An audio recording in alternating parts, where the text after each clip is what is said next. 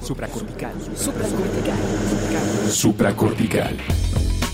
Con el médico psiquiatra Rafael López. Síguelo en todas las redes como arroba Rafa Rufus. No olviden que Supracortical es parte de Sonoro y que puedes encontrar la página de Sonoro www.sonoromedia.com para escuchar todas las producciones que tiene Sonoro y Supracortical es solo una de ellas. Bienvenidos a Supracortical, yo soy el doctor Rafa López el día de hoy con un tema que sé que han estado esperando muchísimo. Y mira, de alguna manera ya lo hemos platicado, pero me ha pasado de mucha gente que de repente dice, oye Rafa, no has hecho ningún episodio sobre límites, o no has hecho ningún episodio sobre el síndrome del impostor, o no has hecho ningún episodio sobre trastornos depresivos, o yo qué sé, ¿no? Y entonces de repente, pues como ya llevamos más de 290 episodios de supracortical, pues de repente, pues medio les scrollean dos, tres veces y dicen, no, no, pues, ah, todavía no habla de este tema. Y claro que hemos hablado del síndrome del impostor, por supuesto que hemos hablado muchas veces del síndrome del impostor, pero nunca habíamos hecho un episodio cuyo título sea el síndrome del impostor. Y, vaya, no es queja, en verdad les agradezco muchísimo que me escriban, que les interesen los programas, los temas que vamos tocando. Y yo encantado. O sea, díganme, Rafa, quiero un episodio cuyo título sea, este, cómo superar una ruptura dos meses después de haber terminado, lo que tú quieras, ¿no? Este, te lo juro que después de 290 episodios, vaya que hemos tocado un montón de temas, pero a veces es bueno incluso para temas propios del programa que me vayas platicando cuáles son esos títulos que te hacen falta y siempre está padre porque aunque sí, sí llevo un pequeño guion, sí, sí preparo el programa antes, pues realmente mucho te lo platico. Estoy, estamos aquí tú y yo platicando. Yo no sé si en este momento estás cocinando, haciendo ejercicio, saliste a caminar, si estás por dormir, si estás levantándote. No lo sé. Lo que sí te puedo decir es que aquí estamos platicando tú y yo y que para mí es un gusto, un honor, un placer poder platicar contigo. Entonces, encantado de escucharte, pero esto es una de las cosas que me comentaron. Oye, Rafa, nos hace falta un episodio del síndrome del impostor. Pues arrancamos, arrancamos con este tema. ¿Y a quién no le ha pasado el tema del síndrome del impostor? Mira, yo no sé si te consideres una persona exitosa, que ha pasado por muchas experiencias, que ha hecho emprendimientos o no, pero todos hemos pasado por el síndrome del impostor. Es más, tan, cosas tan sencillas como que de repente te compras un vestido, una nueva blusa, una nueva camisa, este, te pusiste algún maquillaje, te hiciste un nuevo corte de pelo, algo y de repente sales a la calle y los demás te dicen, oye, qué bien te ves. Y uno dice, mm, mm, no, no, no, la verdad es que me veo terrible.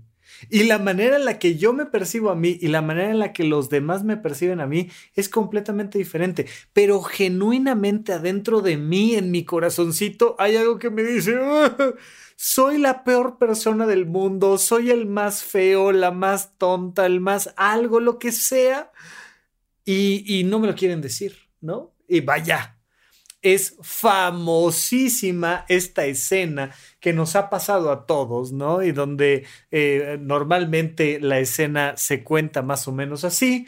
Estás por salir a cenar con tu novia, tienen un evento social, algo, y ella te dice, ¿cómo me veo? Y tú le dices, muy bien. No me mientas ya, en serio, ¿cómo me veo? te ves bien.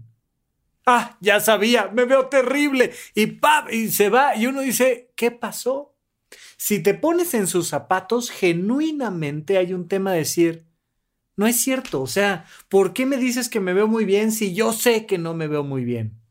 Ahí hay un pequeño síndrome del impostor cuando te felicitan por haber sacado 8 en un examen en el que tú sabías que podías sacar 9, cuando te vistes de una manera que tú sientes que te deberías de ver mejor de cómo te ves, cuando haces una presentación, un baile, una, ya sabes, desde la escuela, ¿no? Una tabla gimnástica y dices, ay, lo hice terrible, cuando te toca pasar al frente y dar un discurso y entonces estás leyendo el papel y te trabas tantito y, te bajas sintiéndote muy mal. Mira, me acuerdo, me acuerdo una de las experiencias más duras en el escenario que he tenido.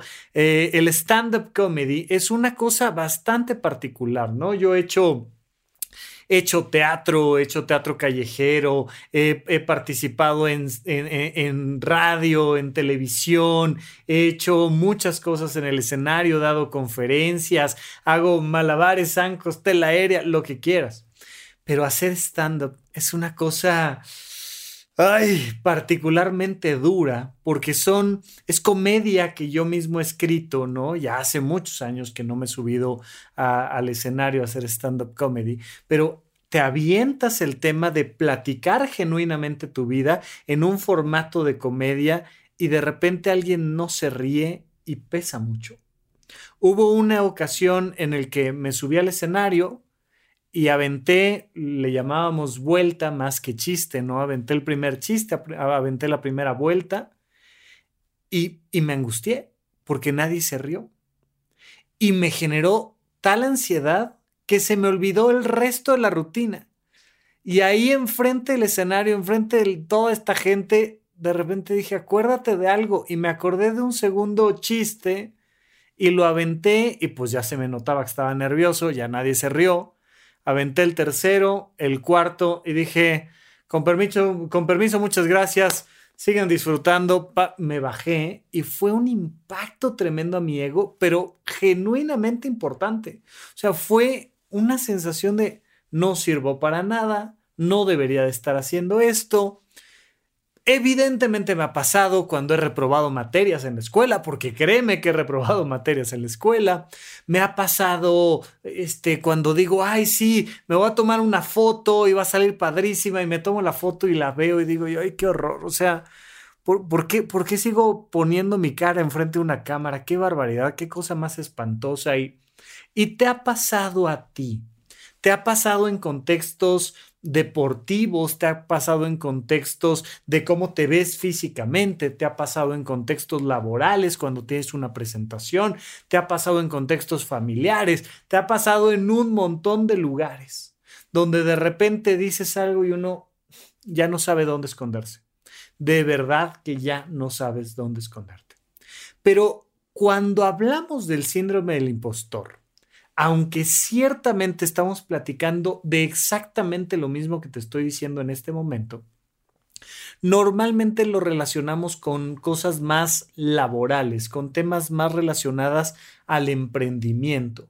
Y entonces te vas dando cuenta que ya sea que seas un empleado, un autoempleado, un emprendedor, un lo que tú quieras, vas escalando en procesos laborales, insisto, no tiene únicamente que ser dentro de la esfera del trabajo, pero ahí es donde cuando, cuando buscas temas de el síndrome del impostor es donde sale, porque empiezas a obtener reconocimiento y tú no te la crees. Y entonces de repente alguien llega y te dice, oye, me encantaría que fueras el nuevo director de área, queremos prepararte para este trabajo, creemos que lo puedes hacer excelentemente bien, hemos estado checando tu historial, tu currículum, la manera en la que te relacionas con tus pares, todo el mundo dice que lo haces maravilloso, así es que mira, pues si tú aceptas, a partir del próximo mes vas a tener todas estas nuevas responsabilidades. Y uno no sabe dónde esconderse. Es como si te hubieran mentado la madre y uno dice, qué ojete, ¿qué les pasa? ¿Por qué me hacen esto? Yo tan a gusto que estaba en mi puesto laboral y todo, y ahora vienen a salirme con semejante tontería, con la idea de que yo puedo ser más de lo que soy. Y por supuesto que ahí, en medio de todo ese sudor y taquicardia, de repente dices, hombre, sí, claro, ¿cómo no? Pues acepto. Oye, mira, te vamos a pagar tanto y tal. Y, y, uno, cada vez que te van diciendo lo bueno que eres, vas temblando más y temblando más y temblando más. Y te da coraje, o te indigna, o te entristece, o te angustia, o te algo, porque no te la crees. Cuando de repente dices, mira, voy a emprender y tengo un gran proyecto, ¿no? Y se me antoja hacer esto y yo creo que va a estar padrísimo y le vamos a hacer así, tal, y de repente alguien te dice, va, va, creo en ti, órale. Mira, yo le meto 50 mil pesos, vamos a arrancar. O 100 mil, o 300 mil, o medio millón de pesos, o algo. Y entonces alguien dice, yo le apuesto. Mira, yo le apuesto 5 mil pesos y, y, para que arranque, si venga. Y, y la sensación es de, no, no, no, no, no, no, no, no, no, no, no, qué miedo, qué miedo, qué miedo, qué miedo, qué miedo, ¿no? Hace, hace unos pocos días de cuando estoy grabando este episodio, me, me invitó Oscar de Medimexa, que prepara a, médicos jóvenes que están a punto de presentar el examen nacional para la residencia médica. Y me decía, oye, alguien me hizo una pregunta bien curiosa, me invitaron a un webinar y entonces estábamos platicando ahí en su canal de YouTube sobre todas estas cosas de los pensamientos automáticos y demás. Pero, pero Oscar me decía, oye, fíjate que me preguntaron una cosa bien curiosa, me dijeron, es que, es que fíjate que me da miedo pasar el examen todos así como de, ¿qué, te, ¿qué te pasa? ¿De qué me hablas? Entiendo perfectamente que te dé miedo reprobar un examen. Pero ¿cómo puedes entender que a alguien le dé miedo pasar, a probar un examen? Es esto a lo que se puso de moda, ¿no? Un buen ratito y seguramente todavía lo recuerdas muy bien. Es esto a lo que le llaman el miedo al éxito. Sin miedo al éxito, papi. ¿No? Ya sabes, este, este temita de sin miedo al éxito. Porque claro que nos da miedo el éxito. El programa también se podría llamar Sin miedo al éxito, pero a lo mejor en unos 100 episodios más eh, alguien nos pide que hagamos un episodio titulado Sin miedo al éxito. Pero claro que nos pasa. Porque en el momento en el que tú te das cuenta de que puedes tener éxito, pasas a una posición muy particular ¿Qué es la posición del reflector. Entonces estás en este spotlight, ¿no? Le llaman, en este reflector, en este punto donde todos van a voltear a ver qué haces. Es mucho más fácil eh, criticar a un político que ser el político. Es mucho más fácil criticar a un líder que ser un líder. Es mucho más fácil criticar a un doctor que ser el doctor. Es mucho más fácil criticar a, a un youtuber, a un este, locutor de radio, que ser el locutor, que ser el youtuber. Porque a la hora que tienes las miradas de los demás, aunque a los demás realmente no les importes tanto y aunque realmente si te critican, te criticarán unos segundos y se les olvidará. Nosotros tenemos esta sensación, este conjunto de juicios de valor a lo que le llamamos la gente. ¿Qué va a decir la gente? ¿Qué van a opinar los demás?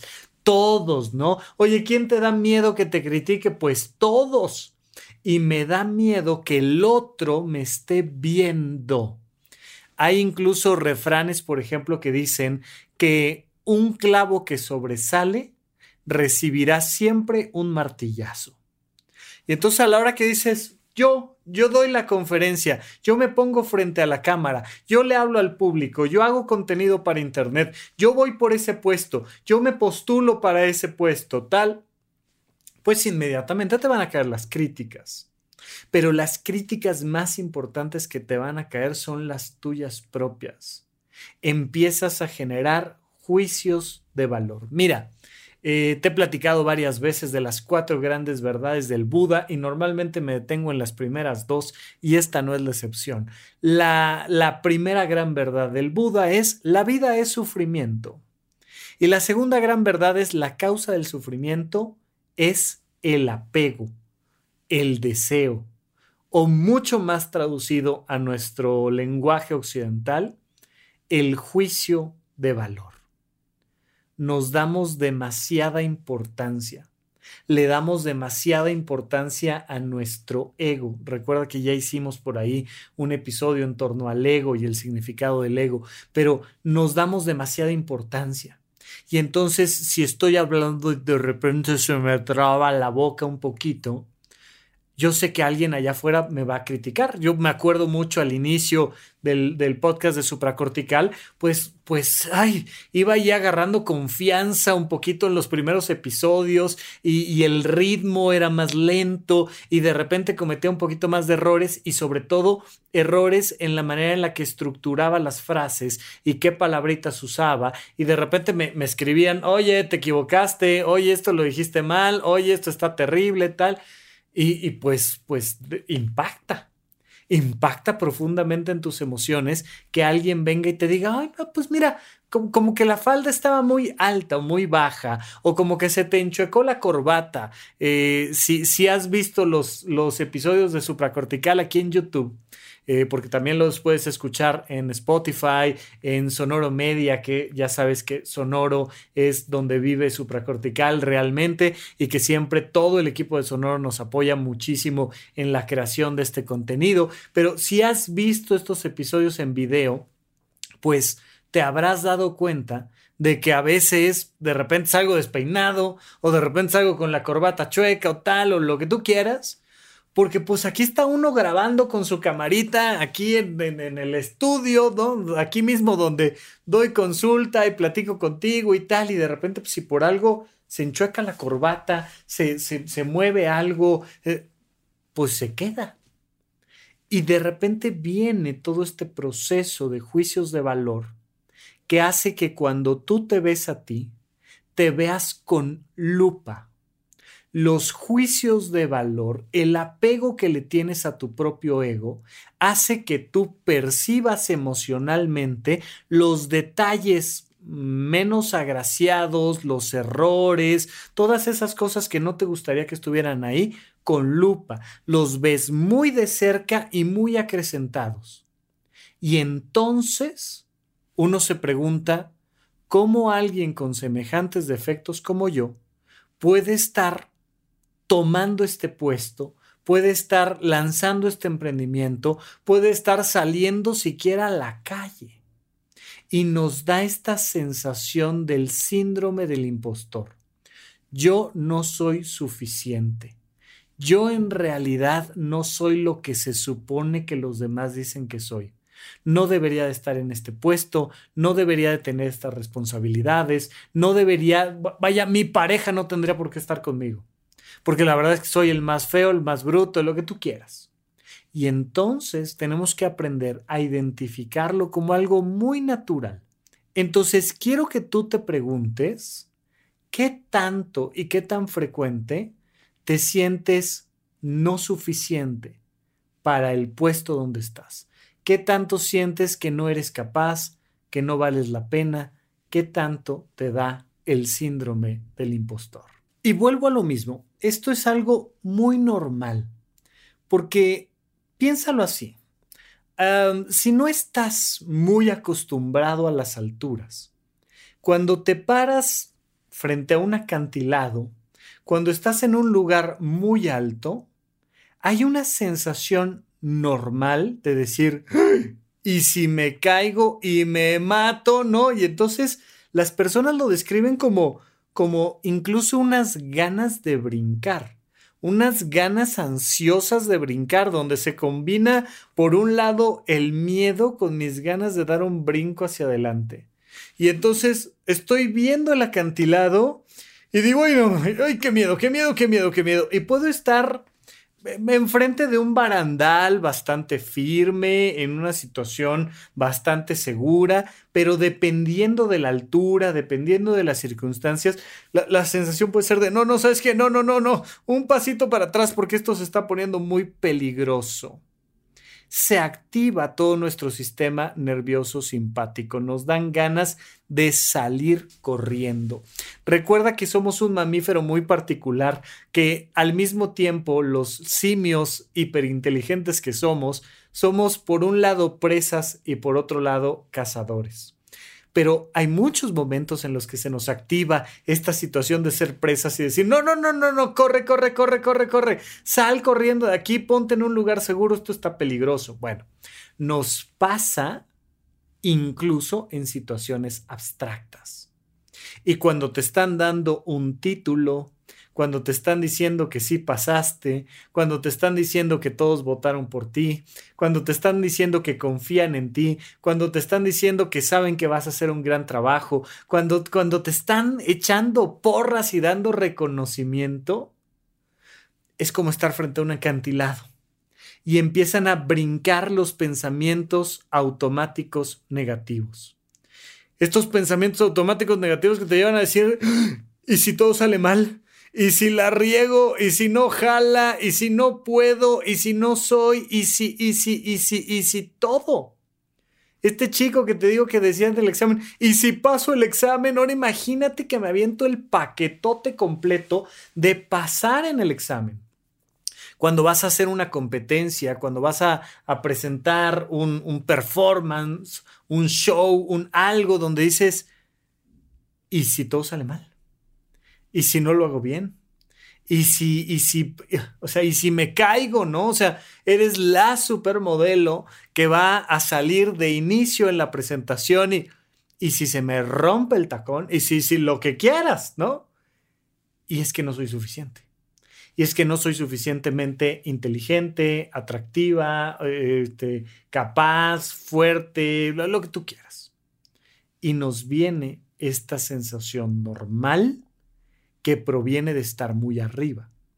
Piénsalo, o sea, piensa que vas subiendo en tu escala jerárquica dentro de tu propio trabajo o que eres el emprendedor que va poniendo la cara hasta adelante y que entonces pues pues si algo sale mal es tu culpa.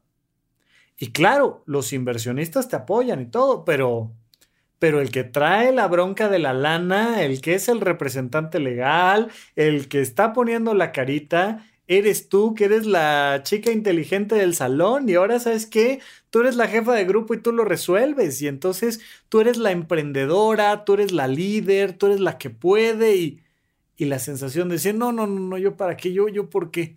Mira, me pasaba a mí mucho cuando, cuando estábamos presentando una obra de teatro. Yo siempre decía, ya que estás por salir escena, la sensación es de, ay, si yo soy médico, hombre, ¿para qué me vengo aquí a someter a semejante castigo y, y, a salir al, escenario? Y una sensación dos minutos antes de salir escena, decir, oh, y si, ojalá que tiemble y se cancele esta cosa, ¿sabes qué? Que no, no puedo, no soy capaz. Pero si das el paso hacia adelante, que esto es algo muy importante, entonces empiezas a encontrar cómo el propio flujo de las actividades te va llevando y acompañando. Pero es muy importante que no te detengas. Cuando estás frente a ese acantilado, la sensación que te va a dar es de miedo y el miedo, recuerda, siempre paraliza. El miedo te paraliza y te dan ganas de salir corriendo para el otro lado. Pero si tú sigues caminando, caminando, caminando, caminando, caminando, caminando, lo resuelves. Te acordarás de la película Shrek cuando van a la mitad de este, de este puente, este, de este puente colgante, y entonces el burro dice, oye, ¿te acuerdas de esto de que, de que el miedo no anda en burro? Pues, ¿qué crees? Que sí anda en burro. Y Shrek le dice, oye, pues, tranquilo, hombre, y, y lo empieza a presionar, a jugar, a tal, tal, tal, y en menos de lo que se dan cuenta, el burro ya está del otro lado y le dice a Shrek, sí se pudo, sí se pudo, sí se pudo. Pasa, pasa que vamos a la mitad y creemos que la mitad de atrás es la mitad segura y que la mitad de adelante está horrible, cuando en realidad vamos a la mitad. ¿Cuándo te ha pasado? ¿Cuántas veces a lo largo de tu vida, tu historia, te ha pasado? Personas frente al altar que tienen este, este síndrome del impostor, personas frente a un puesto laboral, personas frente a una actividad familiar, personas frente a un tema social que les da este síndrome del impostor. Mira, insisto, normalmente relacionado mucho más con temas de actividades laborales, pero, pero hay algo que incluso afecta profundamente el desempeño sexual, sobre todo es más evidente en los hombres, pero pasa en ambos lados, donde esta sensación de decir, es que esta persona es demasiado para mí, O sea, esta chica, este chico con quien voy a tener relaciones, es too much for me. Es demasiado, o sea, no puedo. No entiendo que yo le guste, no entiendo que lo esté disfrutando, no entiendo que tenga las mismas ganas que tengo yo de que tengamos este encuentro. Y entonces, ¿qué pasa? Pues que me aterra y que no funciono. Y me da literalmente una disfunción sexual por este síndrome del impostor. Ya hicimos un episodio sobre el perfeccionismo y ya te platiqué cómo de alguna manera cuando estamos en esta búsqueda de la perfección, todo sale terrible. Sin perfeccionismo no hay síndrome del impostor. Entonces, por favor, si tienes este síndrome del impostor, regresa al episodio del perfeccionismo y repásalo. Estoy seguro que te resonó bastante. Porque el síndrome del impostor deviene de un error de concepto viene de un, de, un sesgo cognitivo que me dice que si no soy perfecto, no soy suficiente. Y esto es un error crucial. O sea, imagínate, hay una gran diferencia entre lo suficiente y lo perfecto. Hay una gran diferencia incluso, por ejemplo, académicamente.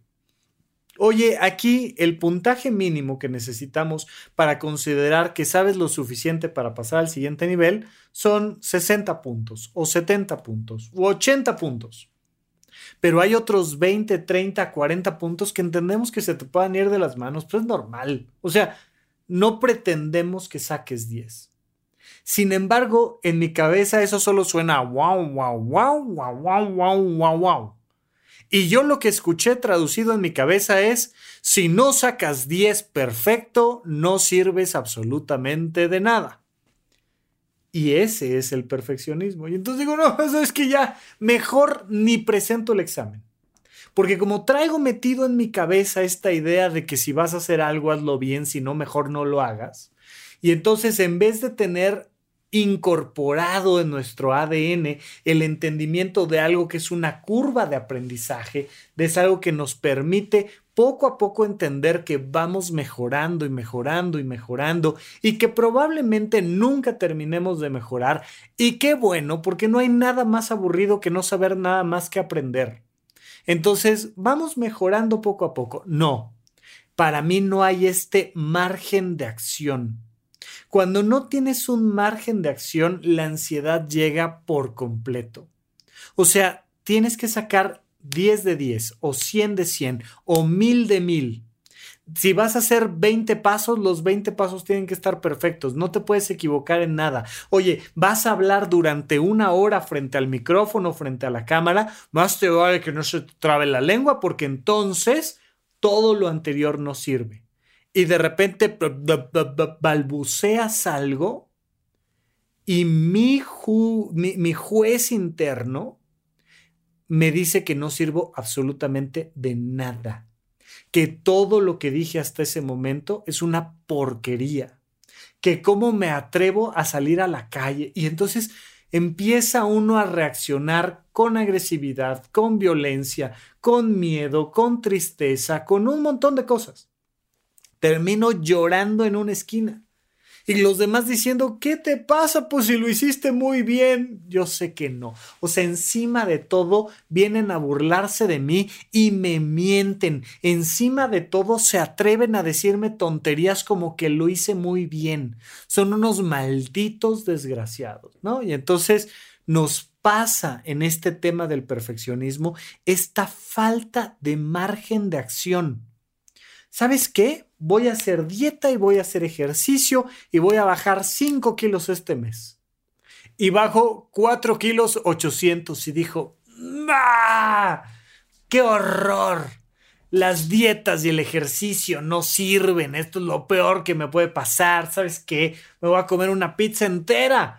Porque, porque no me di margen de acción porque era o sí o sí o de esta manera, ¿no? Y muchísimas personas que han sufrido en medio de un cumpleaños o una fiesta porque no salieron las cosas perfectas. Bueno, cuando estamos en este síndrome del impostor, tú te das cuenta de que una persona en su trabajo.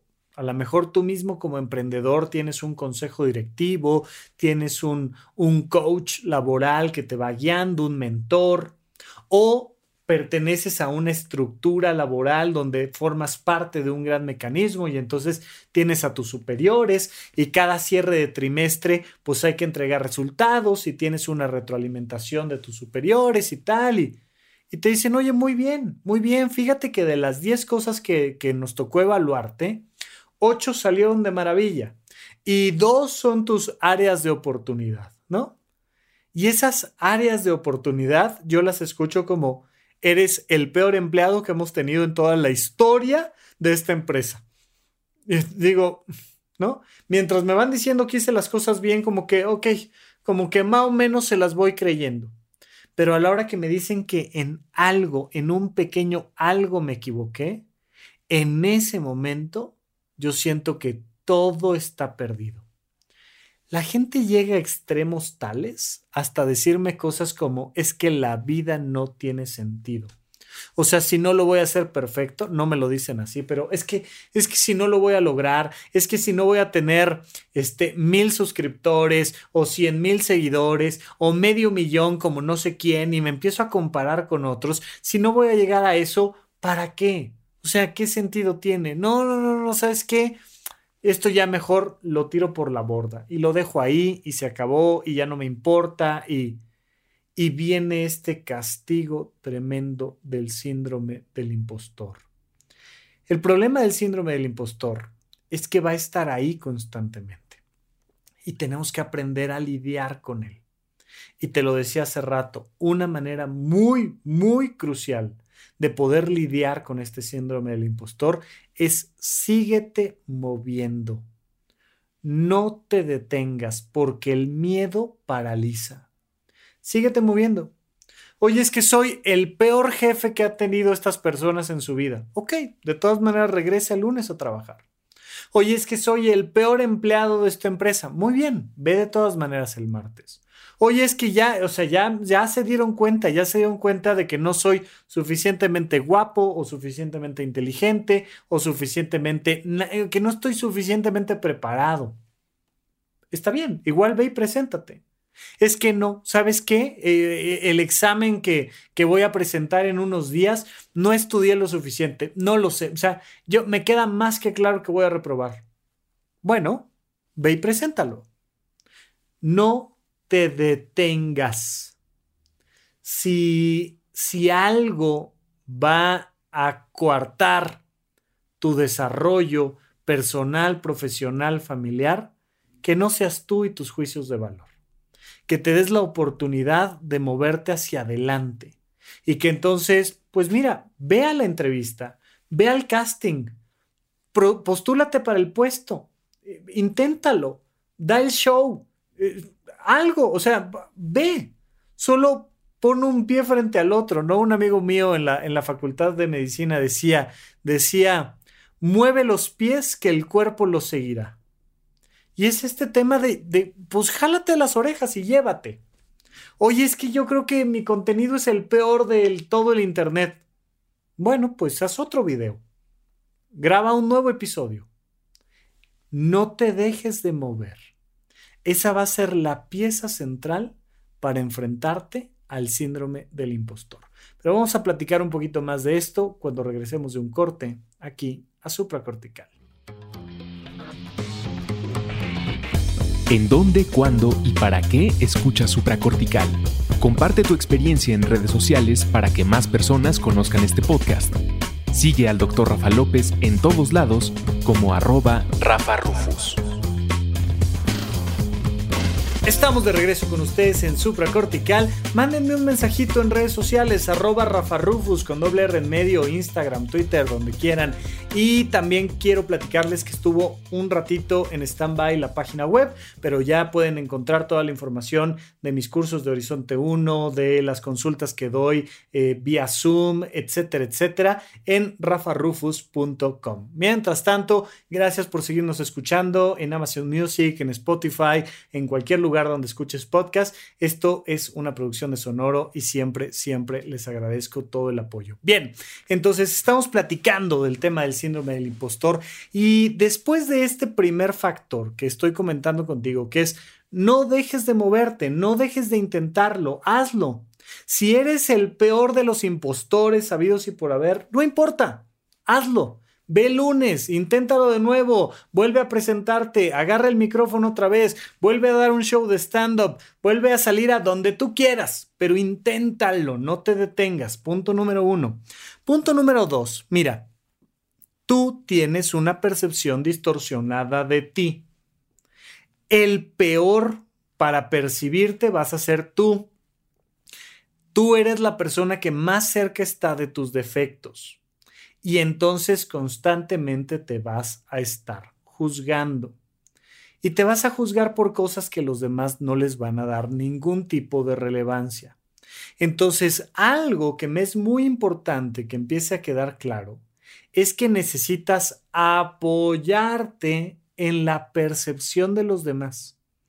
Que partas de la idea de que tú no estás viendo las cosas con claridad. Mira, esto lo aprendí platicando con eh, gente que se dedica a ser piloto aviador, ¿no? Gente que, que se sube a pilotar un avión y que entonces se enfrenta a esta situación de tener que subir, bajar en el aire, moverse más a la izquierda, más a la derecha, saber si va para el norte, para el sur, al este o al oeste.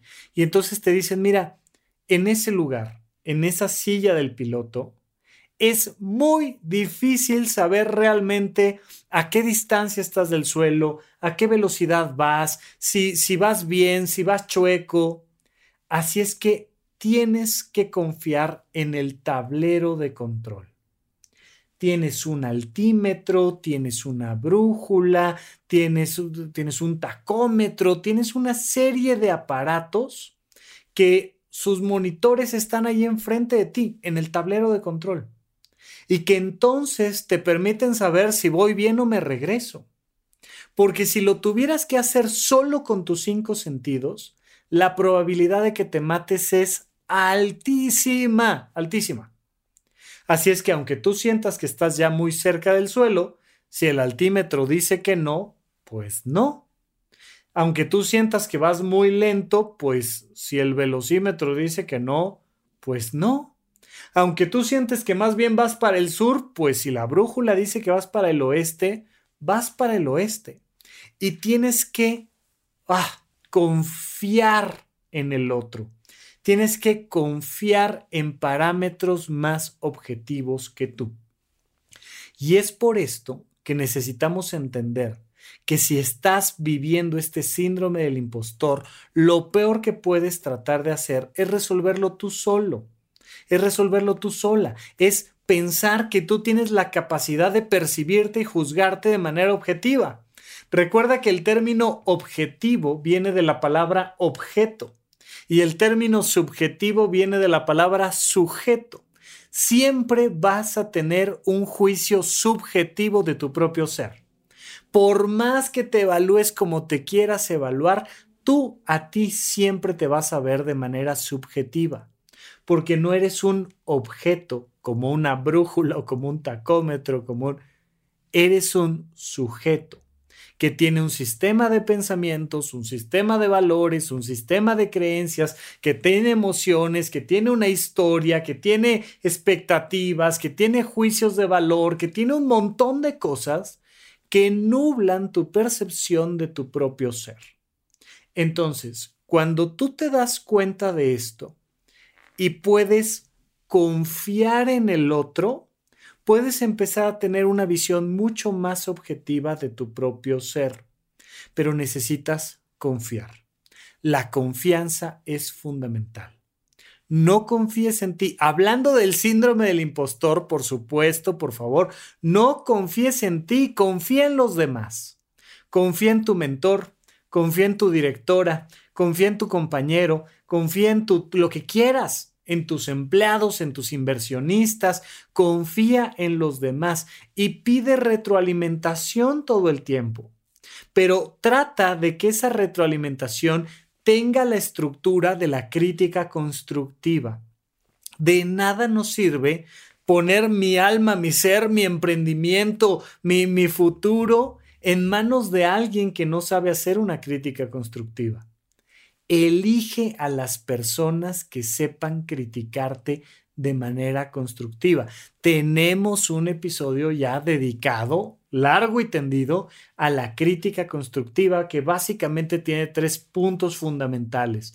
Primero te digo lo que está bien, luego te digo lo que está mal y finalmente te digo cómo podemos trabajar juntos para corregir este proceso. Bueno, si tú empiezas a identificar figuras de autoridad a tus pares y también a personas que jerárquicamente están por debajo de ti, y puedes empezar a tomar a cada uno de ellos como parte de este tablero de control, de este avión que vas manejando, va a ser más fácil que aunque sientas el vértigo de ir manejando un avión a altas velocidades, digas, voy bien, estoy estable. Voy dirigiéndome hacia donde se supone que voy dirigiéndome. Sí, pero yo desde aquí mi sensación es que vamos en picada y nos vamos a estrellar. Pues volteé a ver el altímetro, el altímetro dice que no. Pero es que a lo mejor ya se me rompió un motor y voy a caer así al suelo estrepitosamente. Pues el monitor dice que los cuatro motores jalan. Oye, soy el mejor piloto del mundo. No, no eres el mejor piloto del mundo pero no tienes por qué ser el mejor piloto del mundo. Basta con que le hagas caso a tu monitor. Acércate a los demás, apóyate en otras personas. Particularmente es siempre muy importante que seas suficientemente humilde como para apoyarte en personas que sepan más que tú. Un compañero que sabe más que tú, una maestra que sabe más que tú, una directora que sabe más que tú, un jefe que sabe más que tú, un lo que tú quieras que sabe más que tú y decir, oye, ¿me puedes dar una retroalimentación mensual, bimestral, trimestral, semestral, anual, algo? Puedes ir con un terapeuta o con dos, puedes ir con tu psiquiatra o puedes ir con, con un coach o puedes ir con, con tu editor o puedes ir con alguien que te diga, bueno, mira, esto es lo que está bien, esto no está tan bien, pero lo podemos corregir así. Y entonces de algo sirve la crítica. Porque el síndrome del impostor está sustentado en un montón, en un montón de factores críticos que son inútiles. Ojo aquí, esto es importantísimo. Si tú a ti te estás criticando y eso no te lleva a resolver el problema y mejorar y elevar la calidad de tu vida, esa crítica que tú te estás haciendo a ti es destructiva.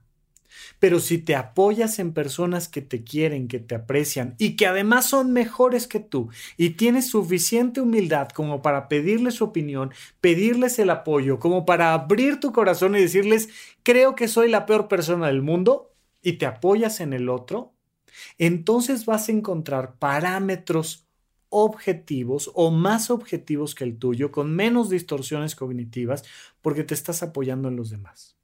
Por tanto, también una de las cosas fundamentales es aprender a desarrollar la gratitud, a darle las gracias a los que te apoyan, a los que te inspiran, a los que te soportan, a los que llenan esos huecos que, tú no estás logrando completar y que entonces pues te das cuenta de que hay una vieja frase muy gringa que dice que nadie es una isla. Es decir, que nadie es un ente completamente autónomo, aislado de todo lo demás. Todos formamos parte de un tejido social, eh, de un entramado muy importante. Y en la medida en la que yo lo entiendo y dejo de, dejo de soñar con ser el más brillante, la más capaz, el más guapo, la más fuerte, eh, y, yo distinguirme de todos los demás. Y ser el más viajado, la más rica, el, todo, todo, todo. No, entenderme como parte de esta diversidad del tejido social, donde alguno me enseñará una cosa y otro me guiará por un lado y otro me dará un gran consejo y y entonces poder entrarle a estos temas con gratitud. dejar de estar buscando este perfeccionismo, de ser, bueno, excepcional, de ser eh, el nuevo unicornio mexicano que la rompió en la bolsa. Que... No, tranquilo. Apóyate en gente más grande que tú, más capaz. Eso no necesariamente significa que jerárquicamente estén por encima. Por supuesto que te recomiendo muchísimo tener gente más capaz que tú jerárquicamente abajo de ti y confiar en ellos. Confiar, a veces confiar implica confiar incluso en los clientes. Decir, bueno, mira, yo creo que el producto es terrible, yo creo que es lo peor que puedo venderle al mercado, pero pues ahí está la venta.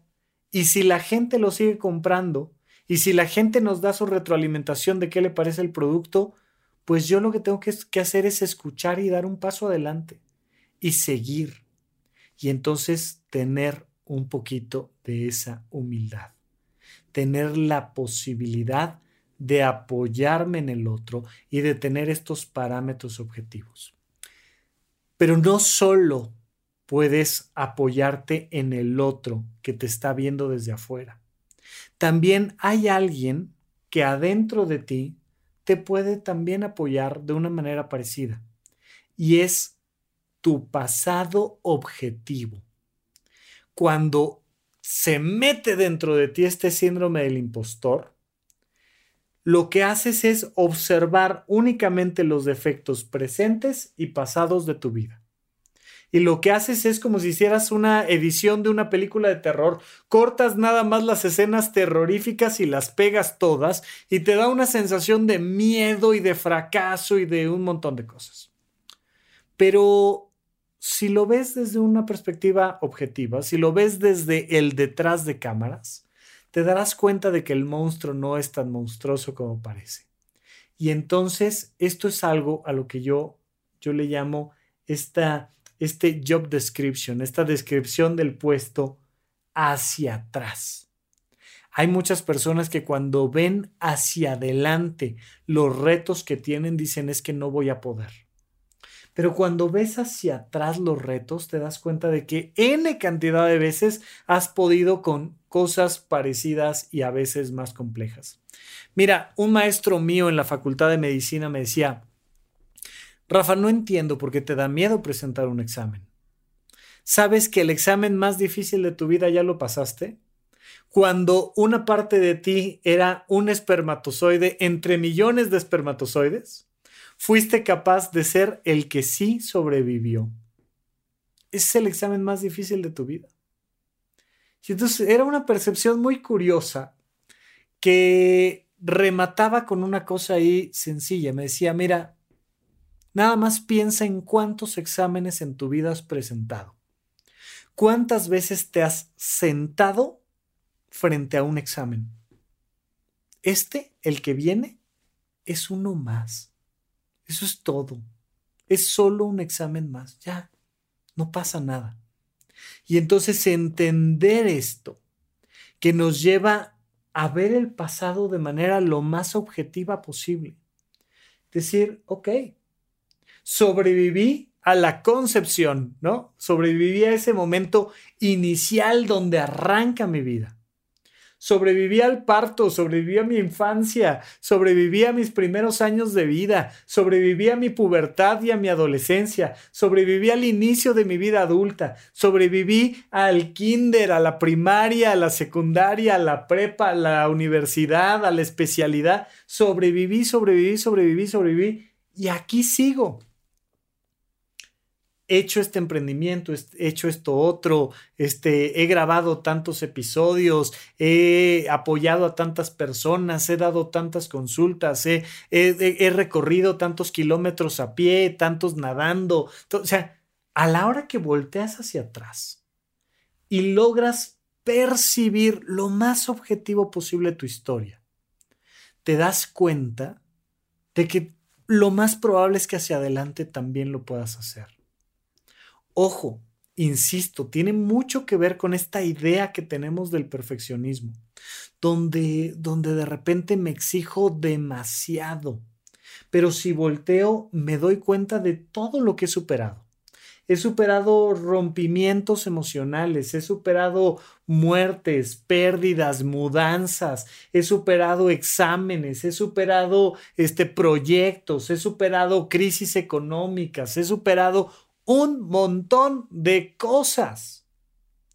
Y entonces, ver esto hacia atrás me puede permitir ver diferente hacia adelante. Pero cuando únicamente me centro en, no, es que no voy a poder, es que solo estoy viendo el futuro, el ¿Qué tal si no soy capaz? ¿Qué tal si no puedo? ¿Qué tal si esto es demasiado? ¿Qué tal si hasta aquí llegué? ¿Qué tal si se dan cuenta? ¿Qué tal si, sabes qué?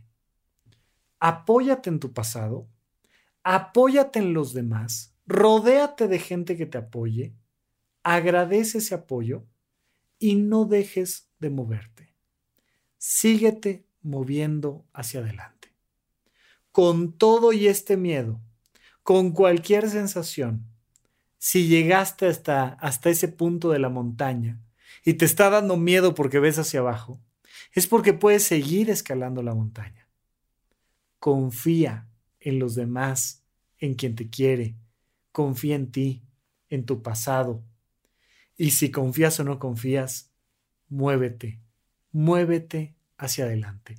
Es lo único que podemos hacer con el síndrome del impostor. Te garantizo que si has llegado hasta donde estás, hay muy buenos motivos para ello. Así es que por lo pronto te agradezco que me hayas acompañado. Te dejo estas palabras, ojalá te sean de apoyo y platicamos un poquito más la próxima vez aquí en Supracortical. Gracias por escuchar Supracortical. En verdad me interesa muchísimo conocer tu opinión sobre este episodio o cualquier otro que quieras platicarme. Puedes encontrarme como arroba Rafa Rufus en Twitter, en Facebook y en Instagram. Quiero darte las gracias por escuchar Supracortical y sobre todo por suscribirte y seguirme donde sea que estés escuchando este programa y así te puedes enterar todo el tiempo de nuestros próximos estrenos.